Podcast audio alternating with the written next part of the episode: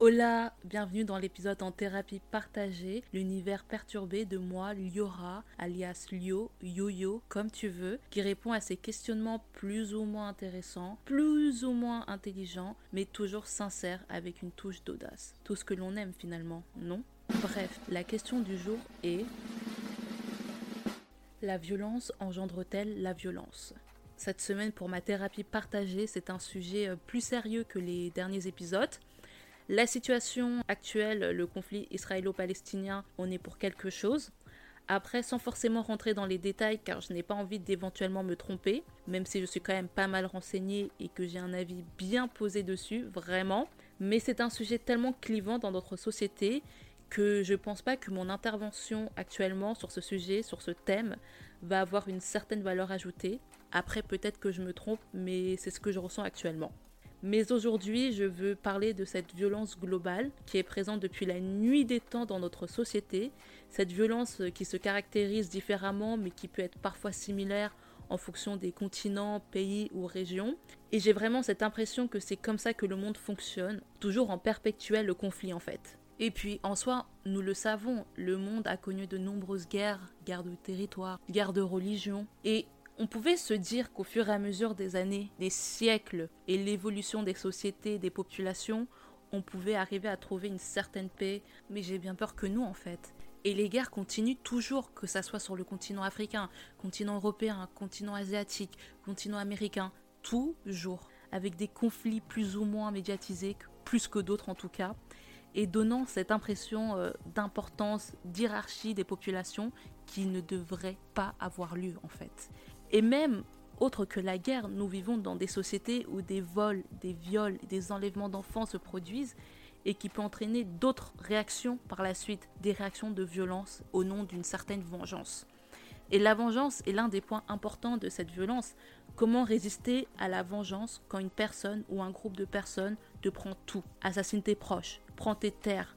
Comment tu peux réagir autrement? Vraiment, c'est la question. Comment tu peux réagir autrement?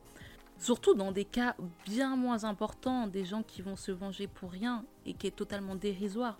Par exemple, une personne qui va se venger de son ex parce qu'il l'a trompé, une personne qui va se venger de son collègue parce que cette personne l'a critiqué.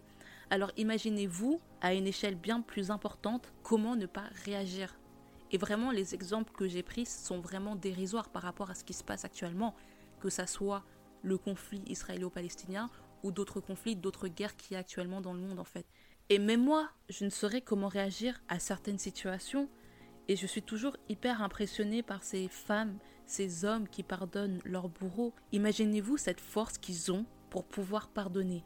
Ce sont tellement des personnes fortes que je les trouve tout simplement incroyables. Et le pardon, justement, ce pardon est une action qui pourrait faire évoluer certaines situations. Je sais pas, c'est trop idéaliste, sûrement, mais il faudrait qu'un groupe de personnes, une région, un pays, arrive à pardonner et à avancer pour construire un nouveau monde, un monde meilleur, tout en sachant que leur oppresseur, l'oppresseur de ces personnes, de ces pays qui acceptent de pardonner, arrête les actions de violence physique et morale et trouve un certain terrain d'entente. Mais bon, Effectivement, c'est peu probable que ça arrive. Soyons toujours optimistes, mais nous sommes des êtres humains, et sans faire la philosophe du dimanche, en tant qu'êtres humains, nous sommes imparfaits, et malheureusement, certains êtres humains aiment la violence, énormément, soyons réalistes. Et finalement, même si un conflit se règle un jour, un autre verra le jour 24 heures plus tard. Donc finalement, c'est vraiment quelque chose qui tourne en rond, comme une sorte de boomerang, ça reviendra toujours. Après, comme j'ai envie de vous dire, il faut toujours garder l'espoir, mais euh, à la fin, les personnes qui souffrent le plus, ce sont les civils. Peu importe le camp, peu importe si on est plus pour telle ou telle population, les gens qui souffrent le plus sont toujours les mêmes. Et ça, je trouve ça tellement mais indigne tellement dégueulasse quand je vois le nombre de morts, le nombre de, de, personnes en détresse dans le monde et que les personnes qui se portent finalement toujours bien, ce sont toujours les États, les dirigeants, à contrario des populations, des civils qui ne font que souffrir tout le temps, tout le temps. Et là, c'est vrai que je parle beaucoup des conflits, des guerres au vu de l'actualité de ces derniers jours, mais ça vaut pour tout type de violence, comme euh, on a pu le voir en France avec les affrontements, les manifestants contre les policiers, avec les gilets jaunes, ou même pendant le Covid où les violences et discriminations étaient faites aux personnes asiatiques. Enfin, il y a tellement de choses à prendre en compte, tellement de violence dans notre société. Je pense pas qu'il y ait une violence forcément juste. Après, il y a toujours un contexte à comprendre à essayer d'appréhender. Et je me dis qu'à chaque fois qu'il y a cette violence, c'est que c'est vraiment le dernier recours d'une personne ou de plusieurs personnes. Et je trouve ça personnellement très triste qu'on en arrive là en fait, pour pouvoir se faire entendre, pour pouvoir se défendre et bien évidemment, je ne parle pas du tout des violences qui ont été faites contre les personnes asiatiques lors du Covid, mais plus des violences, des conflits qui ont eu lieu quand je dis qu'il y a un contexte à avoir. Mais dans tous les cas, c'est quelque chose qui n'est pas entendable dans notre société, dans une société civilisée. Et quand je parle de société, je parle bien évidemment de notre société en France, une société démocratique. Je ne pense pas qu'on puisse avoir autant de violences. Après, vous me direz, est-ce qu'il y en a forcément plus ou qu'elles sont simplement plus médiatisées. Mais comme pour tout, je suis pas forcément pour cette violence, mais d'un autre côté, je comprends totalement dans certains cas pourquoi elle est présente. Et c'est dur parfois d'être assez nuancé, de dire je suis pour ça, je suis contre ça. Enfin, dans tous les cas, dans la vie, rien n'est jamais tout blanc ou tout noir. C'est toujours un petit mélange de gris à chaque fois ce qu'on dit, mais pour le coup, c'est vrai. Est-ce qu'on doit interdire la violence dans notre société? En tout cas, est-ce qu'elle ne devrait pas exister? Je pense que oui, mais est-ce que certaines violences sont compréhensibles? Bah, je pense que oui également, et c'est hyper compliqué de naviguer dans ces, dans ces pensées, de savoir qu'est-ce qui est finalement juste et qu'est-ce qui ne l'est pas. C'est un sujet euh, vraiment complexe. Et bref, dans tout cela, je voudrais aussi parler des médias, le rôle des médias dans tout ça. Alors là encore, il faut nuancer. En soi, nous avons besoin des médias afin d'avoir euh, certaines informations. Et je ne vais pas dire qu'ils sont tous dans le même panier. En soi, franchement, le journalisme, c'est vraiment un beau métier. Le vrai journalisme, c'est un super métier et c'est d'une grande importance. Mais aujourd'hui, cela reste assez compliqué d'avoir de la nuance lorsque ces derniers prennent parti, déforment certaines informations afin de soutenir telle ou telle propagande, Aujourd'hui, c'est tellement difficile de voir la vérité et la véracité des infos diffusées sur nos écrans que l'on doute tout le temps. Et c'est hyper compliqué aujourd'hui de faire confiance aux médias, de faire confiance à nos journalistes. Et on ne sait plus quoi faire, on ne sait plus où vraiment s'informer. Forcément, il y a des journalistes encore qui font du bon journalisme et on arrive à trouver certaines informations, en tout cas des vraies informations, tout ce qui est factuel. Mais ça reste très peu de journalistes qui font encore du vrai journalisme. Et puis, à un moment donné, quand on arrive à deviner l'étiquette politique d'un journaliste, ses pensées parfois problématiques, on peut se dire justement qu'il y a un gros problème. Soit tu es un journaliste, soit tu es un éditorialiste. Car on ne demande pas l'avis du journaliste, mais juste les faits, à l'inverse par exemple d'un éditorialiste. Et l'influence des médias, il faut aussi qu'on en parle via leurs dirigeants qui imposent l'angle des sujets, alors que en tant que simple citoyen, nous attendons simplement des choses factuelles, des informations factuelles. Il faut que ça s'arrête, il faut que cela change. Puis je parle même pas des émissions de débat où soi-disant il y a une certaine diversité de pensée qui n'est vraiment pas présente. C'est du mensonge, on le voit, on l'entend, on fait semblant que c'est ok, mais ça ne l'est pas en fait.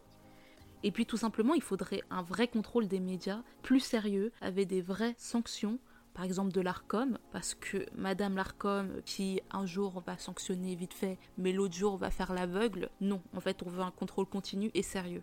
Et d'ailleurs je vais prendre un exemple qui remonte, mais il y a un certain temps, c'était en 2021, le 31 juillet 2021 pour être plus précise, et c'était lors de l'émission 20h de Darius Rochebin, j'ai tout ressorti, et pendant cette émission, il y a eu un soi-disant scientifique, euh, bref, un professionnel de santé, à ce qui paraît, qui a lié la recrudescence des cas de contamination du Covid en Outre-mer à une hypothétique croyance vaudou.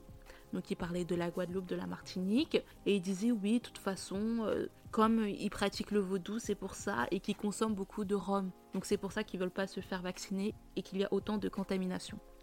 Alors moi je m'en souviens très très bien parce que j'étais tombée euh, sur cet extrait euh, sur les réseaux sociaux, qui m'avait profondément touchée et profondément énervée. Donc du coup, j'avais signalé cela à l'ARCOM.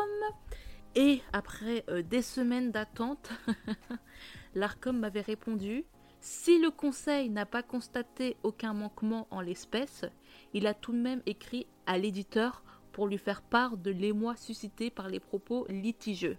Alors, excusez-moi Ça me fait bien rire parce que quand j'ai reçu ce mail, je me suis dit, on se fout de ma gueule. Et je suis même pas sûre qu'ils aient appelé l'éditeur pour leur dire que les propos de ce soi-disant euh, professionnel de la santé étaient totalement problématiques. Parce que le lendemain, il n'y a eu zéro excuse et même que ça soit sur les réseaux sociaux ou autres en fait, tout simplement, il n'y a eu zéro excuse. Cela me fait dire que l'ARCOM n'est pas assez présente, en tout cas, l'ARCOM est présente de temps en temps, elle va faire une action hyper euh, médiatisée pour montrer qu'elle est là, mais tout le reste de l'année, on ne l'entend pas. Et bref, c'était pour vous donner un exemple de lorsque l'on passe par des, actions légales en attendant une certaine sanction et qu'on reçoit une réponse si pauvre. Effectivement, l'énervement et l'incompréhension peuvent être facilement présentes. Alors oui, toujours à une échelle différente, mais en l'absence de soutien, de dénonciation, de prise de décision, juste la violence peut être le seul moyen de se faire entendre. Et encore, ce cas-là que je vous ai évoqué n'a rien à voir et totalement différent avec les conflits actuels. Et notez bien que dans le monde actuellement, hein, il y a plusieurs conflits liés aux guerres de territoire, de gangs, de conflits armés. D'ailleurs, une étude de Statista a mis en avant les différents pays où les affrontements armés impliquant des forces non étatiques sont en cours en date de juillet 2023, donc c'est très récent. Et on retrouve des pays tels que le Mali, le Niger, le Nigeria, la Somalie, la Libye, la République démocratique du Congo, pour citer certains pays d'Afrique, et on a encore plein d'autres, l'Inde, le Burma, le Pakistan, l'Afghanistan, les Philippines, le Brésil, la Colombie, Haïti. Et on a tant d'autres. Donc déjà, je vous invite à aller voir euh, l'étude. C'est hyper important et hyper intéressant de s'intéresser à cela, de se cultiver par rapport à ça. Et dans tous les pays que je vous ai cités, dans tous ces conflits, peu finalement ont été mis en avant dans les médias. Et là, ça évoque aussi un certain problème. Et attention sur ce sujet, j'ai vraiment mon idée arrêtée, hein, qui me paraît tout à fait euh, cohérent je suis née quand même dans un pays où j'ai quand même la chance de vivre correctement, vraiment. Mais je me dis, imagine-toi vivre dans un autre pays, être né dans un autre pays, du côté des gentils ou des méchants selon les médias. Hein. Est-ce que j'aurais pensé différemment? Et finalement, je ne peux pas me mettre à la place de ces personnes qui vivent cela. Et j'espère justement ne jamais le vivre. Mais du coup, il est important de prendre conscience que, en tant que personne, on va dire privilégiée, on ne pourra jamais se mettre à la place des personnes qui souffrent autant. Jamais. On peut comprendre parce que nous sommes des êtres humains, nous avons des émotions, nous pouvons ressentir des émotions. On peut comprendre ce qu'ils ressentent, mais on pourra jamais, et je l'espère pour nous tous, hein, qu'on sera jamais aussi à leur place. Enfin bref. Alors pour terminer euh, le podcast, la réponse finale à la question la violence engendre-t-elle la violence? Je dirais simplement oui, malheureusement. Et je pense que, comme je vous l'ai dit, hein, la différence de traitement en fonction des pays, des populations joue également. Justifier des actes horribles de certains pays et accabler, combattre d'autres en sachant que parfois les causes sont les mêmes est un gros problème. Et cette injustice met en péril tout espoir de paix parce que ça créera toujours une sorte de clivage au sein des sociétés, qu'elles soient actives ou passives des conflits.